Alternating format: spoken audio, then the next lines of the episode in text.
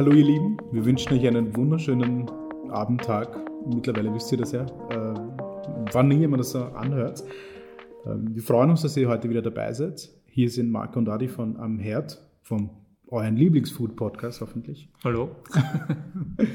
und wir haben heute wieder einen sehr charmanten Gast bei uns. Ähm, liebe Michaela.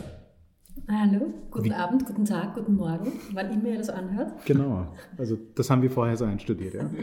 ähm, ähm, wie geht's dir? Mir geht's ausgezeichnet. Ja? Wäre schöner, wenn es besser ginge, aber es geht uns gerade, glaube ich, allen so. Ja. Ja. ja. ja. Aber hilft nichts. Wir, ausschließlich Positive Vibes. Wir dürfen da hier nicht jammern. Liebe Michaela, ähm, bei uns läuft das so ab. Ähm, wir haben es eigentlich ganz gerne, wenn sich der Gast selber vorstellt. Ähm, wir würden ja gerne sagen, dass es daran liegt, dass wir den Gästen viel Raum zum Reden geben wollen, aber ich glaube, das liegt ja daran, dass wir viel zu faul sind, um hier genaue Begriffsbezeichnungen zu definieren, was eigentlich die beste Beschreibung für den Gast wäre. Ich habe einfach keine Ahnung. So, ja. Thomas, du hast so viel. Also ich habe hab hier eine Liste vor mir. Also Buchautorin, ähm, Rohgenuss, also diese Rohkost-Workshops, Biowerkstatt kenne ich noch, ähm, Biowirtinnen, Mia Via, Food Revolution mit uns damals ähm, das ist super viel. Wie würdest du dich heute vorstellen? Was machst du heute? Und dann über die Vergangenheit reden wir dann auch noch. Also ich würde mich ähm, als Unternehmerin im Bereich Ernährung und Gesundheit darstellen. Mhm. Ähm, ich glaube, das fasst so ein bisschen alles, was auch meine Vergangenheit betrifft, weil diese zwei Themen, die Ernährung und Gesundheit, die waren immer da. Also die haben sich irgendwie nie ähm, aus meinem Leben streichen lassen und so bin ich auch schon aufgewachsen. Vielleicht äh, liegt es daran. Und wie hat das alles angefangen? Ich meine, man beginnt ja nicht einfach so mit so vielen äh, Aktivitäten, die, man's, die man hier, äh, die wir vor uns auf dieser Liste sehen, sondern womit hat es angefangen? Was war so also der Funke? Der, der Funke kam ganz, ganz, ganz früh. Da war ich quasi noch ein Kleinkind. Ähm, ich bin in Wien geboren und in eine Leistungssportlerfamilie reingeboren worden. Äh, mein Vater ist mehrfacher Staatsmeister in Hoch- und ähm, Weitsprung. Und bei Leistungssportlern ist eines der wichtigsten Sachen, wie ernähre ich mich, dass ich so weit wie möglich komme. In dem Fall wirklich so weit wie möglich komme. Und so hat sich das von Anfang an durchgezogen. Ich weiß nicht, wie viele Diät- oder Ernährungsformen äh, ich in meinem Leben ausprobiert habe, weil mein Vater sie ausprobiert hat und wir natürlich alle mitziehen mussten. Und so war dieses Thema Ernährung stets präsent. Es war nie weg. Es gab nie Backelpizza. Es gab nie weiße Nudeln. Es gab immer das ärgste gesunde Zeug und das in unterschiedlichen Formen, in unterschiedlichen Berechnungen. Es war eine harte Kindheit. Wow, zart. Also keine Pizza beim Aufwachsen, keine Nudeln, also doch, keine doch, Nudeln mit Ketchup-Soße. Doch, das habe ich dann alles nachgeholt in meiner Studentenzeit. Also ich habe es ich durch. Und kommt die Leidenschaft zum Essen genau daher? Ähm, es kommt das Interesse natürlich äh, genau daher und auch das Interesse für diese vielen Formen. Und letztendlich bin ich bei der Rohkost stecken geblieben. Also das, eines meiner Hauptherzensprojekte ähm, ist Drogenus, eben diese Kochschule mit den Workshops und Seminaren. Und äh, in diesem Bereich habe ich auch zwölf Kochbücher geschrieben. Also da, da, da, da bin ich hängen geblieben, das fand ich eigentlich am geilsten.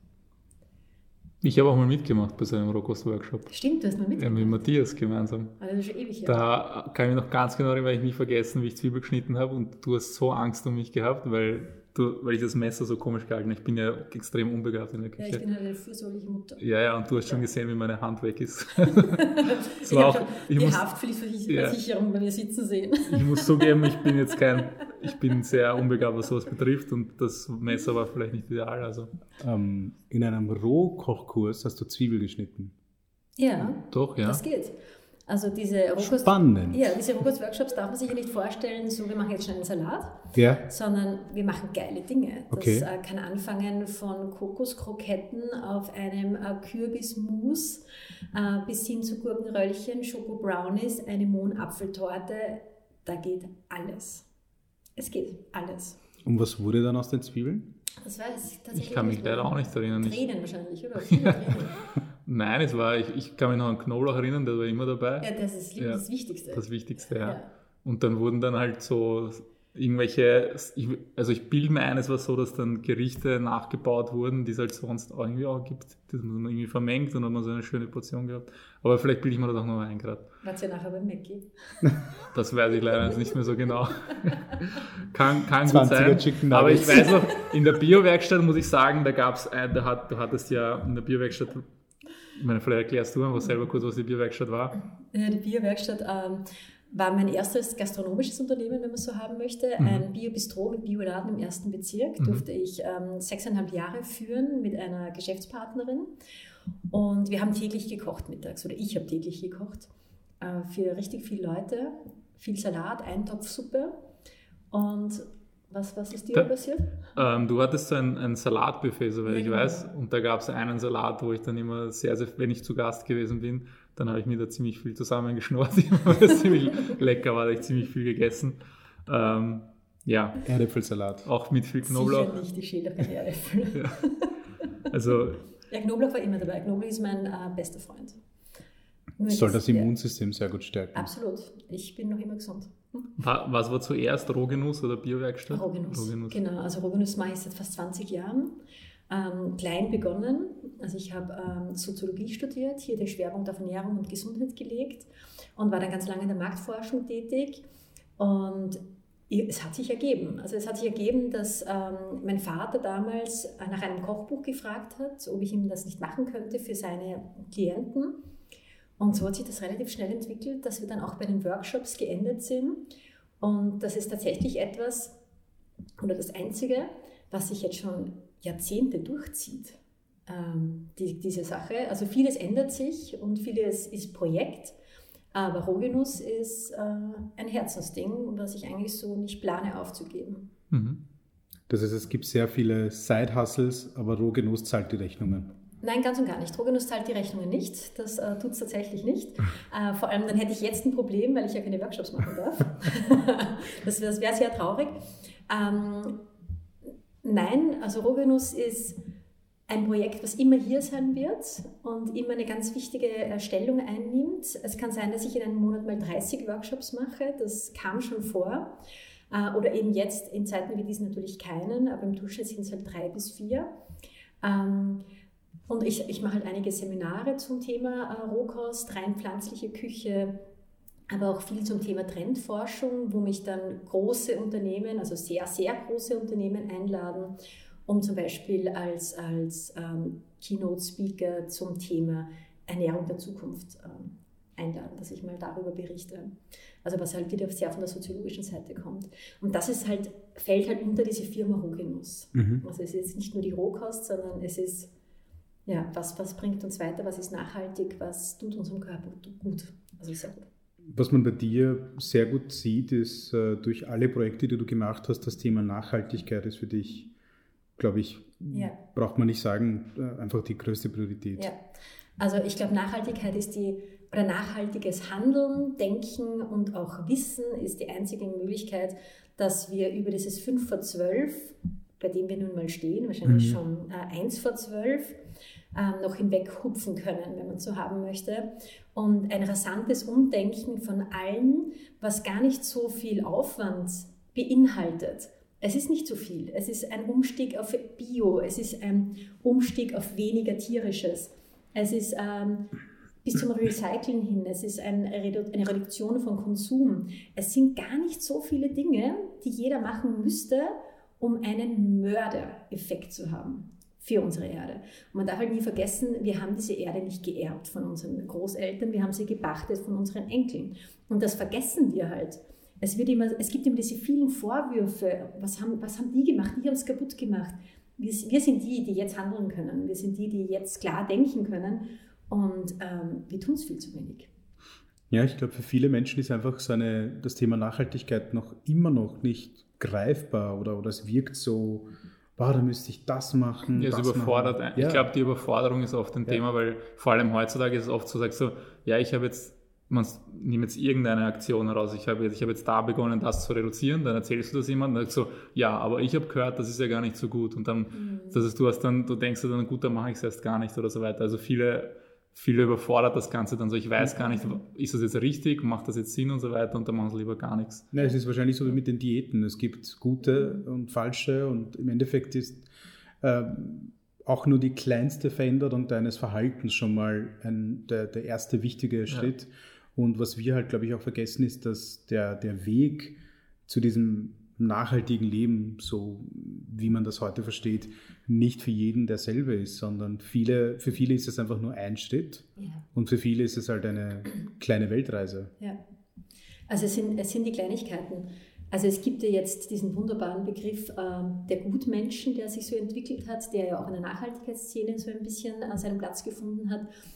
Wir reden nicht von einem hundertprozentigen. Nie. Das bringt ja auch nichts. Also das ist genau das, was die Leute aufhält äh, ich kann ja eh nichts erreichen oder nur mit dem kann ich eh nichts erreichen und dann lassen sie es. Und das ist eigentlich der größte Fehler überhaupt, weil jeder Mini-Tropfen höhlt in dem Fall den Nachhaltigkeitsstein. Und das wäre so wichtig, dass man sich eine Kleinigkeit raussucht, die super einfach zu vollziehen ist. Eben wie zum Beispiel Müll trennen. Also in Wien doch kein Problem mehr. Oder mal nicht jeden Tag Fleisch essen. Ist doch auch kein Problem mehr. Die Ersatzprodukte, wenn du unbedingt das essen musst, äh, gibt schon taugliche mit dabei. Oder du lässt es halt einfach mal weg. Oder eben nicht äh, jeden Tag mein Auto fahren. Es sind so Kleinigkeiten, die so viel ausmachen. Und das traut sich, also die Leute trauen sich noch nicht zu, weil sie so schnell kritisiert werden.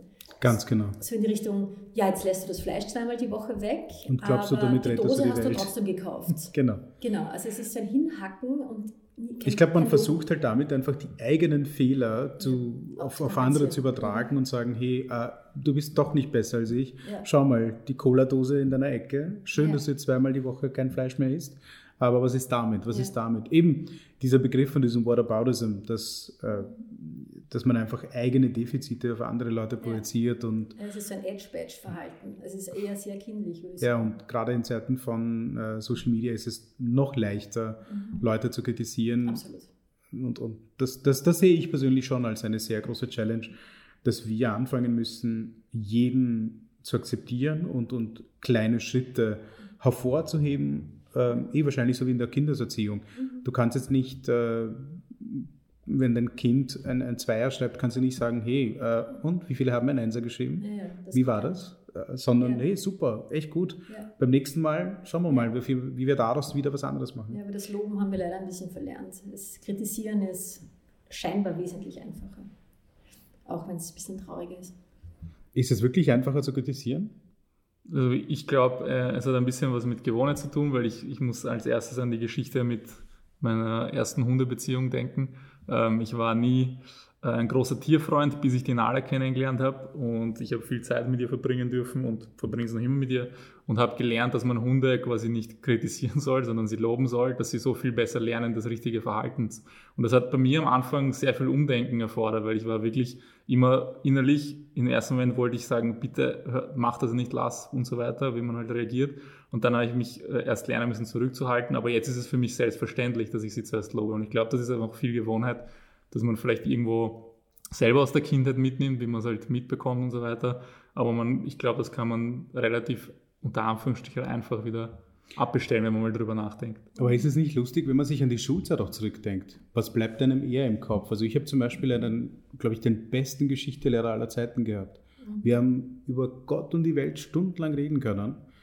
Und sein Zugang war immer das loben, was du schon weißt und nicht kritisieren, was du noch nicht weißt, sondern einfach nur sagen, schau, super, dass du das und das schon weißt, aber es gibt noch das, das, das, was noch spannend wäre als Ergänzung. Und wenn du willst, schau dir das mal an. Und diesen Ansatz fand ich einfach extrem gut damals und, und heute noch. Also ich, ich muss echt oft daran denken, wie, wie dieser Zugang zu Wissen und zu Bildung eigentlich sein kann. Und, und ich glaube nicht, dass es dass wir viele Freunde äh, für unsere äh, Sache gewinnen, wenn wir mit den Fingern drauf zeigen, was, wo sie quasi noch nicht perfekt, was auch immer perfekt bedeuten mag, sind. Da, da habe ich eine Geschichte dazu. Ich habe einen ganz argen Kulturschock ähm, erlebt. Meine Mutter, das ist keine Pädagogin, aber sehr pädagogisch veranlagt. Und ich bin nicht in die Schule gegangen. Meine Mama hat mich zu Hause unterrichtet. Äh, und ich habe dann noch einige Geschwister bekommen, sprich ich musste dann mit zwölf oder mit elf dann doch in die Schule. Und ich war es halt gewohnt, einen sehr äh, offenen Unterricht zu haben und einen sehr praxisorientierten. Sprich, wenn es um Steine ging, dann sind wir zu den Steinen gefahren. Wenn es um irgendwelche Seen ging, sind wir eben dorthin gefahren. Deshalb vielleicht auch meine Liebe zum Kochen, weil wir haben das jetzt nicht nur gelernt, welche Lebensmittel es gibt, sondern wir haben sie auch verarbeitet. Und dann bin ich in die Schule und dann ging es los mit diesen Noten, mit diesen Argen und eben mit diesen Sanktionen. Wenn du das nicht machst, dann kriegst du ein Minus und wenn du ein Minus hast, dann kriegst du eine Frühwarnung und wenn du eine Frühwarnung hast, dann kannst du dich schon aussteigen aus der Schule. Ähm, aber das ist halt ein System, was zu hinterfragen ist.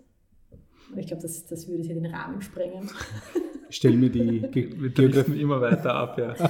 Ich stelle mir die Geografie. Bildungspodcast. Boah, nichts mit Essen zu ja. tun. Ich stelle mir aber die Geografiestunde sehr lustig ja. vor. So, Kinder, wir äh, plaudern heute über den Mount Everest. Und die Michaela ist schon da mit ihrem Rucksack und so, wann gehen wir hin? wann gehen wir da hin? ja, ist genau so was. Also, Kopfkino passt. Wenn du jetzt an die Zeit äh, von der Biowerkstatt zurückdenkst, was waren so die Highlights für dich? Dieses tägliche Kochen, der Kundenkontakt? Das Highlight war, ähm, ich habe doch, ich habe alleine gekocht, ähm, für teils 100 Essen am Tag, also meistens um die 100 Essen am Tag. Und das ist alleine, also ihr zwei wisst es äh, doch am besten, ist das irre.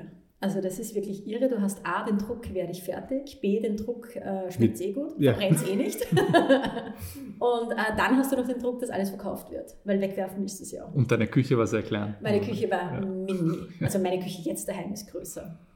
Hat aber den Vorteil, dass ich äh, keine Wege hatte und mich mhm. quasi nur im Kreis drehen musste und äh, zu jeder Platte kam.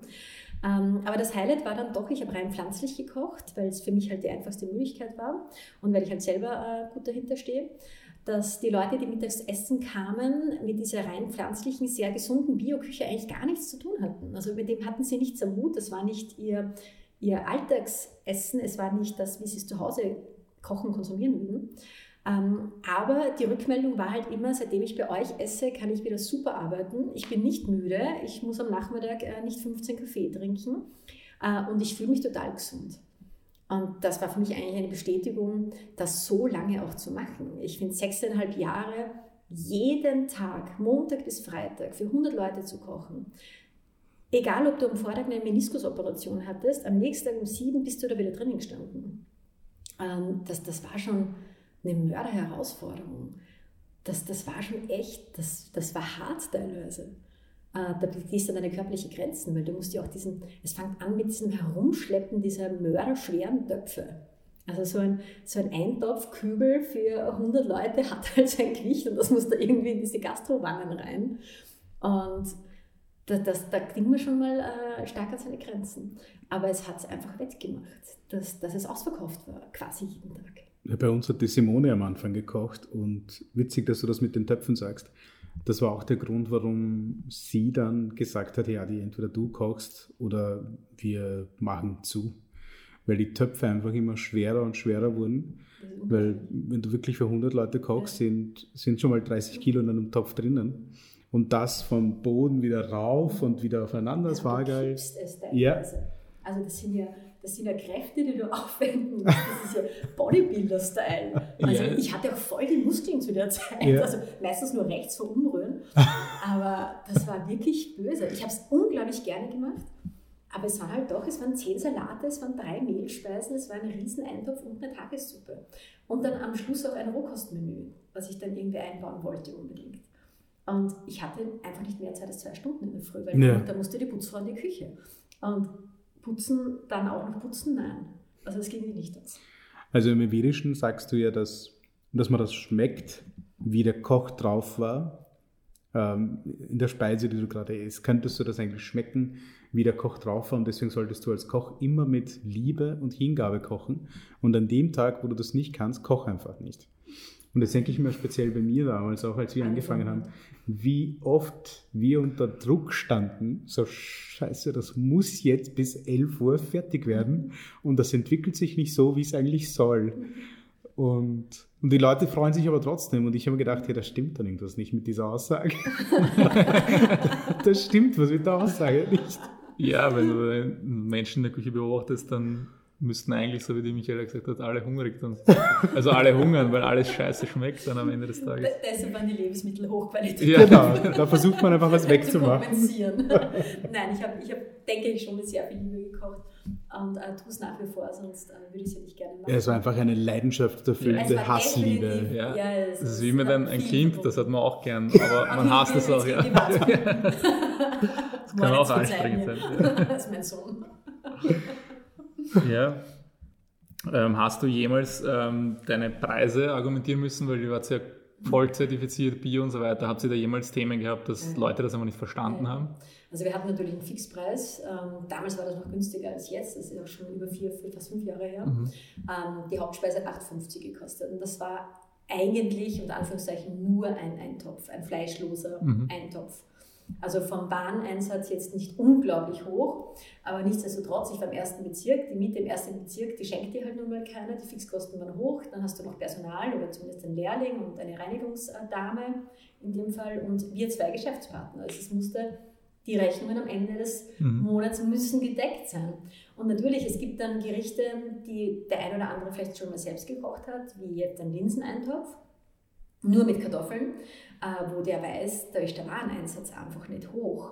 Aber ich ändere ja nicht jeden Tag jetzt meine, meine beschriftete Karte. Also das ist ja auch so gar nicht möglich und das ist ja festgepickt da hinten. Und dann gibt es aber wieder mal Gerichte wie eine Spinatlasagne, die Bio mit diesen Lasagneblättern und dem Spinat, wenn du eine Bechamel zumachst, äh, einfach wieder viel teurer ist. Also das gleicht sich ja am Ende des Monats oder am Ende des Jahres gleichen sich diese Sachen dann in der Warenkalkulation dann aus. Aber ja, natürlich, äh, einer hat immer was zum Sudern. Und das ist immer so schade, weil dann kriegst du hundertmal das Lob, danke, es war urgut. Und einer kommt daher, das war jetzt schon teuer. und äh, eh gut, aber schon teuer. Ja. Und dann denkst du, warum? Du machst mir jetzt den ganzen Tag mit so einer depperten Scheißaussage kaputt, die völlig unnötig ist, weil du kriegst es eh nicht billiger. Du musst sagen, was ist das für eine schiere Rolex, die du da trägst? ja, genau. Wer hat dir deine Schuhe lackiert?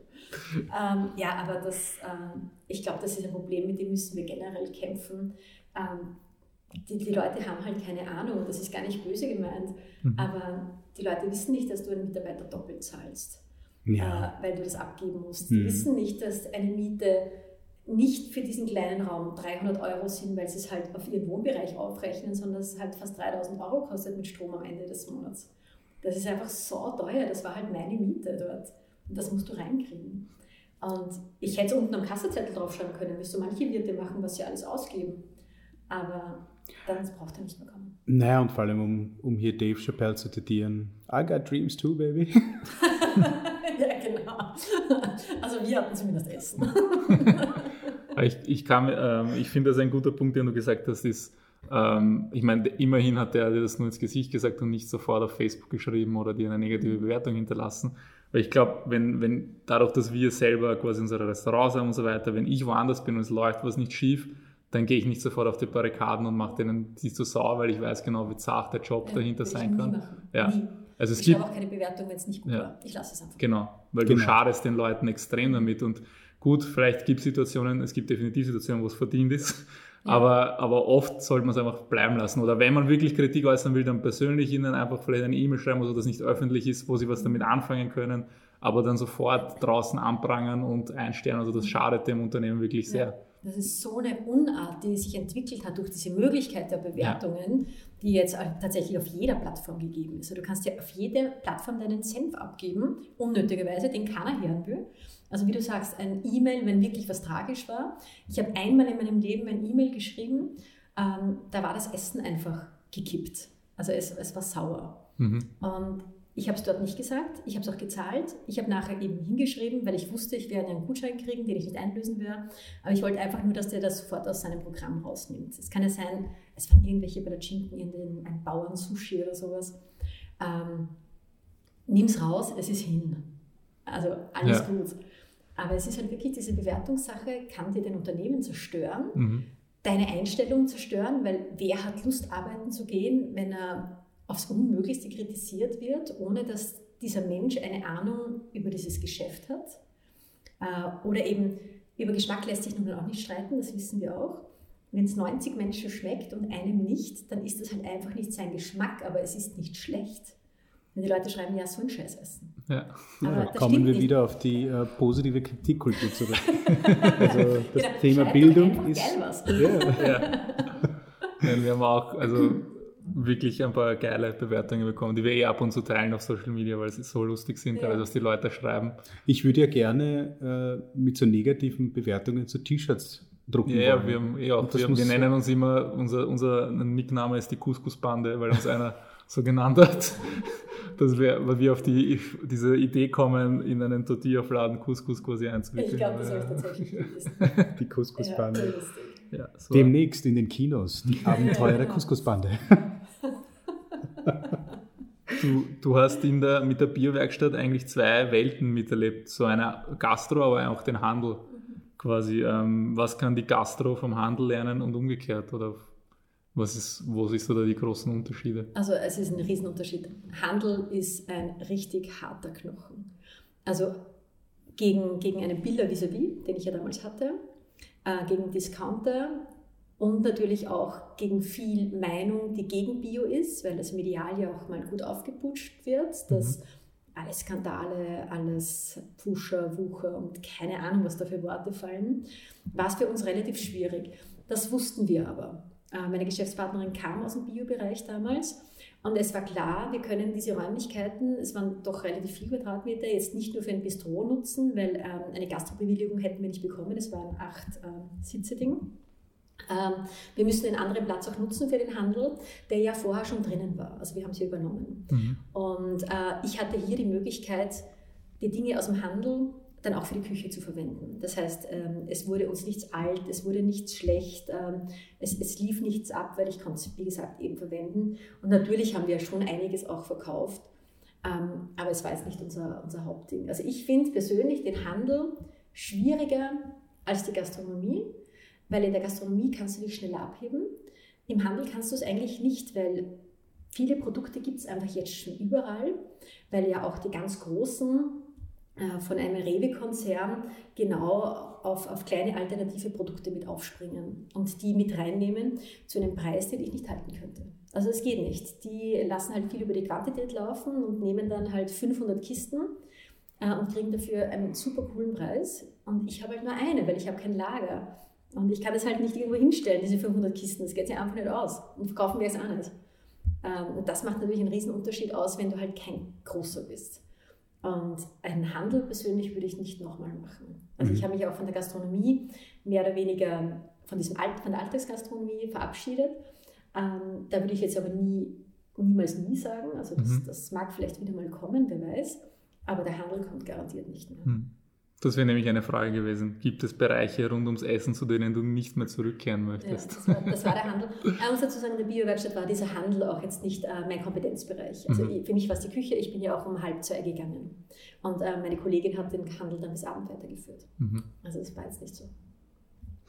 Und springen wir jetzt wieder äh, in die Gegenwart zurück. Und jetzt stell dir vor, wir haben ja, wir feiern jetzt gerade ein Jubiläum, genau vor einem Jahr, also ein bisschen was über ein Jahr, haben wir äh, mitgeteilt bekommen, dass sich unser Leben verändern wird. Ähm, jetzt wollen wir mit dir so eine kleine Live-Brainstorming-Session machen. Stell dir vor, du bist, du hast ein kleines Bistro mit Mittagstisch und hast zwei, drei Mitarbeiter. Wie würdest du reagieren, wenn du diese Info bekommst, was sich jetzt in den nächsten Wochen alles ändern wird, dass du nicht mehr geöffnet haben darfst? Wie würdest du reagieren? Naja, das Glück, was wir hatten oder was ich viel von meinen ähm, Betrieben mitbekomme, die ich beraten darf, es gab ja nie diese zeitliche Grenze. Wir wussten ja nie, dass es ein Jahr dauert. Das war ja schon unser Vorteil. Also wenn ich gewusst hätte, dass es ein Jahr dauert, ähm, wäre ich vielleicht noch so schnell wie möglich auf die Malediven geflüchtet, solange es noch ging und hätte mir dort ein schönes Leben gemacht für ein Jahr mit ein paar Kokosnüssen. Ähm, aber dem war ja nicht so. Also es war ja immer, es ist ja jetzt genauso. Also jetzt, mhm. wir dachten ja jetzt, wir, wir können bald die Gastgärten aufsperren. Geht ja jetzt schon wieder nicht. Also es ist ja ein, ein Weiterhandeln im Zwei-Wochen-Takt, wenn man es so haben möchte. Und äh, ich habe schon das Gefühl, dass bei vielen noch die Hoffnung hier ist und äh, auch der Wunsch.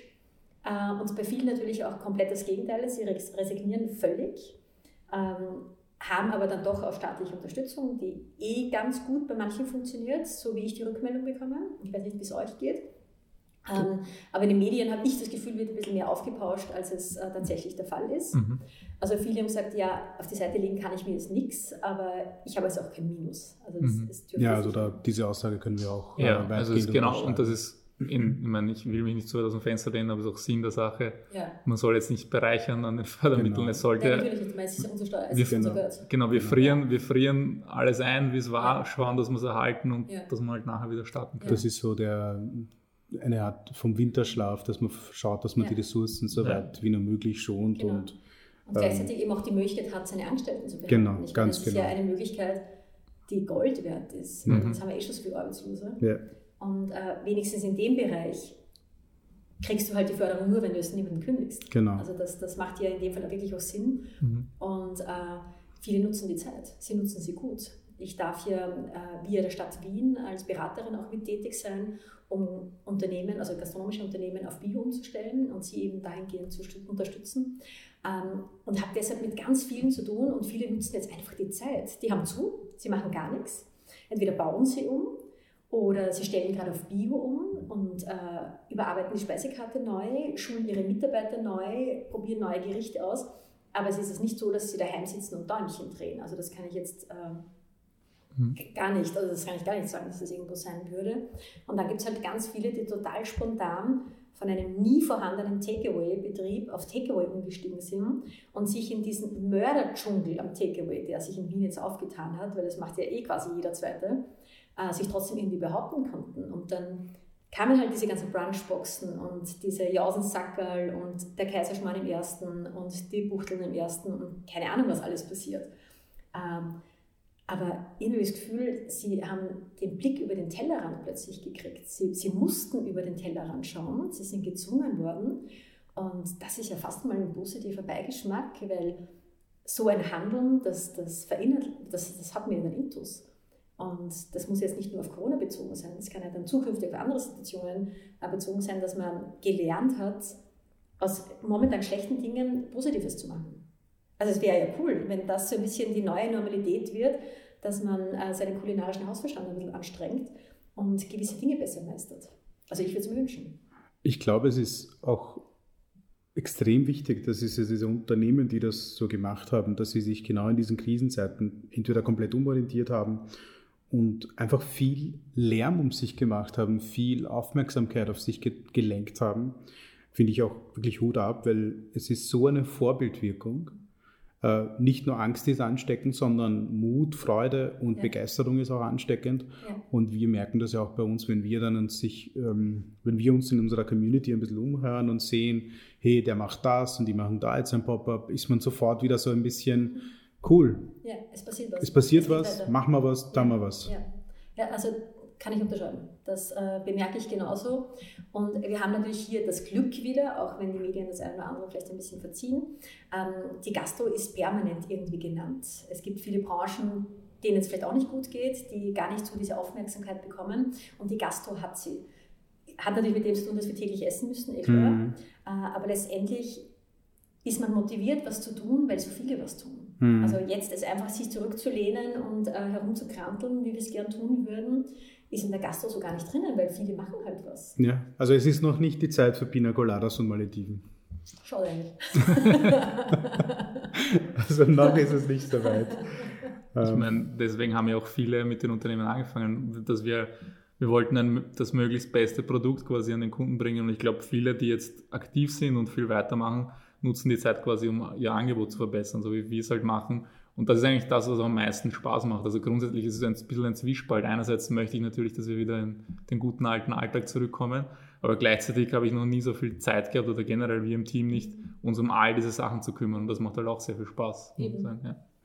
Aber was die Medien angeht, da merke ich schon, oder zumindest ist mein Eindruck äh, der, dass ich diesen Shift merke von am Anfang äh, zu, wie sehr die Gastro leidet, wie viele Probleme die Gastro hat, zu, ist die Gastro zu gut gefördert? Mhm. Also dies, diesen Shift habe ich jetzt in den letzten Wochen schon so gemerkt, wo die Leute sagen, ja, was regen die sich auf, die haben jetzt eh 80 Prozent bekommen. Ich glaube, das ist genau der Grund, weil sie sich auch aufregen und weil sie halt sehr im Mittelpunkt stehen, weil sie ein täglicher Bedarf sind. Die anderen kriegen auch eine gute Förderung, ja. so ist es ja nicht. Ja, diesen nur, Shift habe ich so gemerkt in den letzten Wochen. Ja, ja, das, das stimmt wohl. ähm, aber wie gesagt, es steigen alle mit Null aus. Also keiner kann sich hier groß bereichern. Jeder kann die Kosten für seine Mitarbeiter decken, was hoffentlich jeder gut findet. Kann äh, auch die Miete zahlen oder hat eine Mietreduktion ausgehandelt.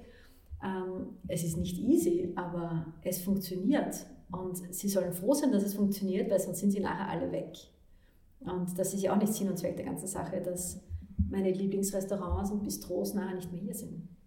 Ja, das, das wäre wirklich sehr schade. Ähm, eine Frage hätte ich noch, weil du hast ja gesagt, du begleitest jetzt sehr viele Unternehmen, die gerade so die Zertifizierung machen im Biobereich. Ähm, was uns beide sehr interessiert ist, was denkst du oder welches Gefühl hast du, ist die Motivation für diese Zertifizierung? Ist es eher so ein natürlicher Prozess? Ist es eher so ein idealistischer, moralischer Prozess? Oder hast du auch schon den Eindruck gehabt, okay, es eher so, liegt äh, der Grund eher auf der wirtschaftlichen Seite und sind wirtschaftliche Überlegungen, dass die Leute glauben, sich dadurch besser vermarkten zu können? Wie, wie siehst du das? Ähm, also idealistisch gibt es, ja. Es gibt ein paar, die selber auch äh, zu Hause 100% Bio konsumieren und das eben auch in ihren Berufsalltag mit äh, reinkriegen möchten. Von denen gibt es aber ganz, ganz wenig, weil die Gastronomen, die meisten Gott sei Dank, können wirtschaftlich denken und bringen jetzt den Idealismus, den sie im Alltag zu Hause pflegen, jetzt meistens nicht ähm, in den Betrieb mit rein. Da fließen andere Dinge mit rein. Es ist natürlich jetzt ähm, ein Trend, wäre das falsche Wort. Es ist das Richtige, wenn man es jetzt so mal haben möchte. Ich stehe halt ganz stark hinter Bio. Es ist im, im Sinne der Nachhaltigkeit äh, das Richtige. Äh, und es ist auch im Sinne des Umdenken etwas Richtiges, weil wenn ich jetzt auf Bio umsteige in einem Gastronomiebetrieb, kann ich nicht mehr fast ausschließlich Fleischgerichte anbieten. Das wird mir keiner zäunen. Das geht sich nicht aus. Also du musst dann eben in ein bisschen in die vegetarische Richtung rein, vielleicht in die rein pflanzliche Richtung mit rein.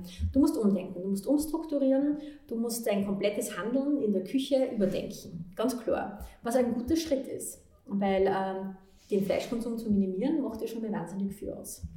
Ähm, wirtschaftlich ja, also es gibt schon einige, die sich einen höheren wirtschaftlichen Erfolg ähm, dadurch versprechen, weil es jetzt gerade Trend ist und ich bin mir auch ganz sicher als Soziologin, dass es Trend bleiben wird und auch zum guten Ton gehören wird, dass du Bio hast. Da braucht man jetzt nur nach Berlin schauen, die ja so ein bisschen als Bio-Hauptstadt erzählt. Das ist eigentlich fast gang und gäbe schon, dass mhm. äh, viele dort zertifiziert sind oder fast alle und das volle durchziehen. Ähm, dort gehst, gehst du hin, wenn du was auf dich hältst, auf deinen Körper hältst und auf die Welt hältst, dann gehst du dorthin, weil die machen den Punkt wenigstens richtig. Äh, es wird sich einiges tun, da bin ich mir ganz, ganz sicher. Ähm, und ein Umdenken findet statt, ob das in einer Biozertifizierung endet oder einfach, ich entscheide mich für Bio und so mache ich es halt. Äh, ist ja dann mehr oder weniger jetzt im Moment, solange es gesetzlich nicht geregelt ist, jedem selbst überlassen, klar. Ähm, aber ich bin mir ganz sicher, dass sich noch einiges tun wird und im Moment auch ganz stark tut. Noch nie so stark wie jetzt in Corona-Zeiten, weil die Leute jetzt einfach die Zeit haben, sich mit dieser Thematik auseinanderzusetzen. Weil es fordert schon einiges. Es fängt an mit der Lieferantensuche. Ich brauche die Sachen, die ich brauche. Sehr cool. Sehr, sehr, sehr gut. Ähm, gegen Ende von unserem Podcast machen wir immer so übliche Roundup-Question. Also das ist eine strikt empirische Studie, weil es sind standardisierte Fragen. Ähm, wir können dann irgendwann einmal vergleichen und was Schlaues daraus lernen. Ähm, die erste Frage wäre, wie läuft denn so ein normaler, unter Anführungszeichen, Arbeitstag so bei dir ab? Äh, vom Aufstehen bis Schlafen gehen. Nimm uns da mal mit. Ich würde gerne lange schlafen, mein Mann nicht. Wir haben äh, eine Wohnung ohne Türen, äh, sprich, wenn mein Mann wach ist, bin ich auch wach. Es ist 6 Uhr. Gut, 6 Uhr bedeutet, dass ich bis 8 Uhr mal mindestens vier Kaffee trinken muss, damit ich meine Augen gescheit aufkriege. Ähm, in der Zeit sitze ich mal so vom Computer und mache diese ganzen unnötigen Social Media Sachen, sprich scrollen, scrollen und sich nachher denken, ach Gott, schon wieder zwei Stunden des Tages völlig verschissen. Intensives Daumentraining. Ja, großartig. Also, Damit der Zuckerberg stolz auf sich sein, wenn er das hört. genau. ähm, dann klappe ich den Computer auf und dann geht's los. Dann werden die Mails beantwortet. Und, und dann kommen die Termine, wie ihr heute. Äh, Beratungstermine, Workshops, wenn Corona eben gerade äh, nicht hier ist. Äh, Einzelcoachings in der praktischen Umsetzung in der Küche. Ich bin keine Ernährungswissenschaftlerin, ganz wichtig. Also ich berate keine Menschen, wenn sie jetzt in eine Diät halten wollen oder sowas, sondern ich sage ihnen, wie es geht in der Küche. Ähm, glücklicherweise viele Pressetermine, was großartig ist, weil wir so diese Botschaft der Nachhaltigkeit äh, gut verbreiten können, was mich natürlich sehr freut. Und ähm, ich mache einiges ehrenamtlich mit der Wiener Tafel, immer wieder gerne für Projekte. Äh, bei den Biowirtinnen mehr oder weniger ehrenamtlich, wo ich im Vorstand sitze und hier versuche, diese gastronomische Vereinigung intern zu vernetzen und auch politisch nach außen zu gehen. Also Fahrt wird man nicht. Ja, zwischendurch esse ich. Wann, wann isst du? Hast du da eine bestimmte Uhrzeit oder ist das immer anders? Ja, um 10 Uhr ist meistens Frühstück mit einem Porridge, mittags oftmals ein Salat.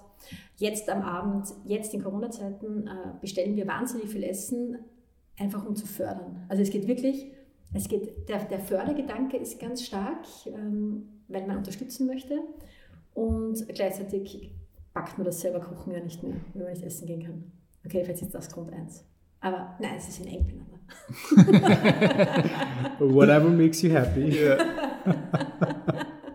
ja, schlafen durch um neun.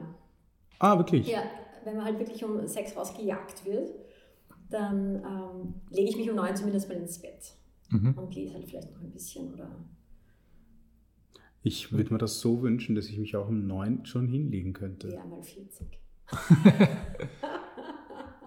Eben, bei mir ist so, es bürgert sich eine Zeit ein und dann bin ich automatisch müde um die Zeit. Und wenn ich dann zu lang wach bleibe, dann bin ich wieder wach.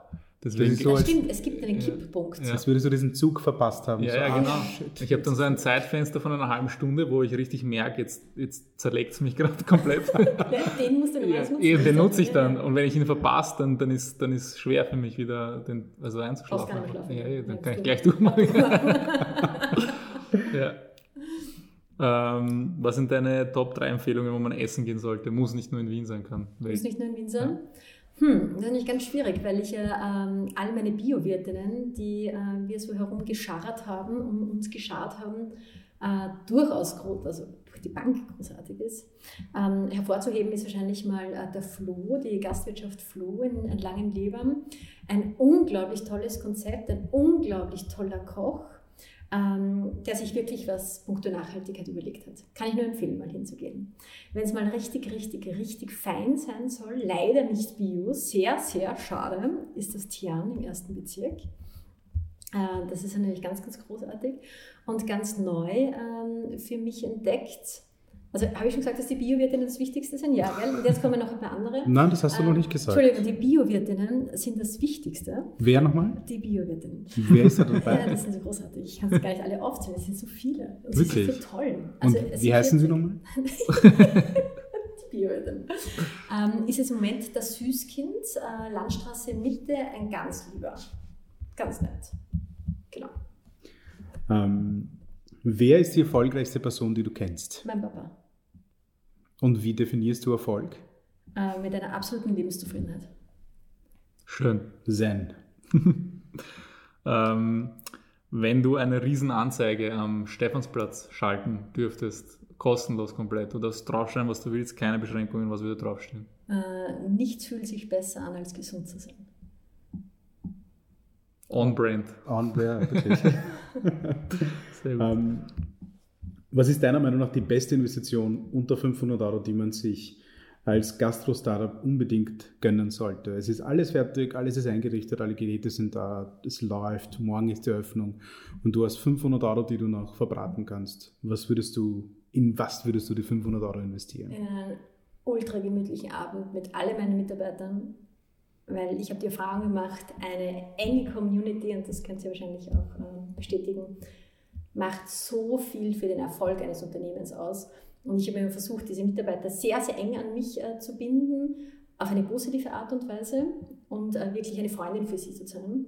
Und ähm, in einem meiner Lokale, in einem großen Lokale hatte ich mal bis zu 25 Mitarbeiter und das war eine schöne Familie. Und das, glaube ich, ist urwichtig, dass man vertrauensvoll äh, durch sein Arbeitsalter gehen kann. Weil du weißt, sie stehen hinter dir mhm. und sie helfen zu dir. Und ich zu ihnen, klar. Einer für alle, alle für einen. Genau. So, gemeinsam sind wir stark. Sehr schön gesagt. Ähm, welche Frage wirst du nie gefragt, die du wünschen würdest, dass man sie dich fragt? Das ist die letzte Frage. Hast du Zeit, sie zu beantworten? Welche Frage wäre ich gefragt? Wärst du, wirst du nie gefragt, wo du dir aber wünschen würdest, die würde ich echt gerne mal beantworten. Wieso fragt mich das? Hey, warum fragt mich das keiner, wie, wie das und das so und wie so? Wie toll Rohgenuss ist. ja, oder keine genau, Ahnung. Ja. toll Rohgenuss ist. Nein, das ist tatsächlich schon passiert. Ähm, nein, habe ich mich tatsächlich noch nicht damit beschäftigt, ähm, mir so eine Frage auszudenken.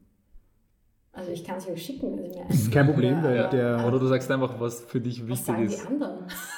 Komplett unterschiedlich. Es gibt ab und zu mal jemanden, der so wie du halt einfach nicht weiß, was er sagen soll. Das, aber, ich fühle mich ähm, einfach verstanden. Vielleicht ja. äh, liegt es daran. Mhm. Also ich habe nicht das Gefühl, dass ich gegen Sachen ankämpfen muss, sondern die Leute empfinden es eigentlich für logisch, was ich äh, von mir gebe und äh, was ich denke und was ich für wichtig äh, befinde. Vielleicht, vielleicht sage ich die Dinge einfach auch, wenn ich nicht gefragt wäre. Ja, das ist wahrscheinlich das Erste. Ich, ich rede zu viel. Das ist eine, eine Live-Erkenntnis gerade. Chance. Ich habe jetzt äh, eine Frage, die nie gefragt wurde, habe ich von der Nina geschickt bekommen. Es ist ihr auch später eingefallen. Mhm. Achso, das ist eh normales Prozedere. sie hat nämlich gefragt, äh, sie würde gerne mal gefragt werden, wie ihre Dinnerparty wie ihre ideale Dinnerparty aussehen würde. Die Personen können leben oder auch schon tot sein. Also keine Zombie-Dinnerparty, sondern die toten Personen in lebendiger Form. Ja, das ist lustig. Ja? Das hätte ich mir auch keine Gedanken gemacht, weil ich tot nicht am Tisch sitzen möchte. Das ist aber eine wirklich aber gute Frage. Ich glaube, das werde ich heute als Hausübung zu Hause machen. genau, Tischplan. Ja. Das letzte Abendmahl mit den Toten. Ja. Also ich glaube, ich habe auch diese Idealisierung nicht von gewissen Personen, außer vielleicht ein bisschen von meinem Papa, ähm, weil, ich, weil ich jeden Menschen so an sich super interessant finde und jeder so besonders ist. Und das klingt jetzt fast ein bisschen spirituell, so soll es gar nicht äh, sein, aber ich darf Gott sei Dank so viele Menschen kennenlernen die so super interessant sind. Und wenn man die mal alle auf eine riesen Tafel kriegt, also dann müssen wir eh irgendwas Arges buchen, also das wäre mal cool. Ja, wir sind alle Kinder Gottes und tragen das Licht in uns. Ja, sowieso. wir sehen uns in der Messe Wien. Ja, liebe Michaela, vielen, vielen Dank, dass du dir die Zeit genommen hast. Wir haben uns sehr gefreut. Es war uns ein Volksfest, dass du da warst. Danke dir, ja, war sehr schön. Vielen Dank für die Einladung. Sehr gerne. Und falls ihr äh, den Podcast gerne habt, könnt ihr ihn abonnieren. Wir sind jetzt auch mittlerweile auf Apple Podcast und auf Spotify, auf Soundcloud. Und wenn ihr äh, Feedback für uns habt, lasst es uns gerne wissen. Wir sind auch auf Instagram. Aber nur das Gute. Ihr habt aufgepasst. Ja, genau. Mehr ja. loben, Leute. Also, so hin, hin, also direkt in, zu uns könnt ihr natürlich auch Negatives schreiben, aber bitte öffentlich nur genau, positiv. Genau. genau. Sofort gelöscht. Unsere E-Mail-Adresse führt ins Nichts. Genau. In diesem Sinne einen wunderschönen, was auch immer. Ciao. Ciao. Ciao.